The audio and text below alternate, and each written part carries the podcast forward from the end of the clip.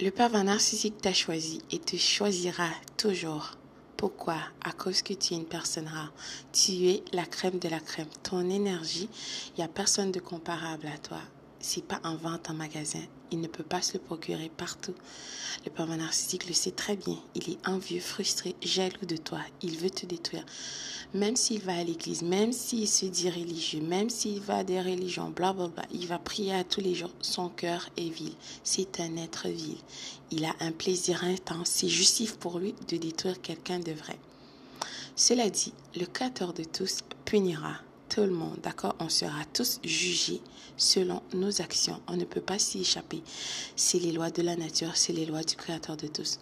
Le pervers narcissique veut que tu deviennes comme lui. Il veut projeter ses vices et ses turpitudes en toi. Mais cela ne fonctionnera pas parce que ça ne fait pas partie de toi. Tu es rare. Le plus grand miracle de cette vie, c'est toi.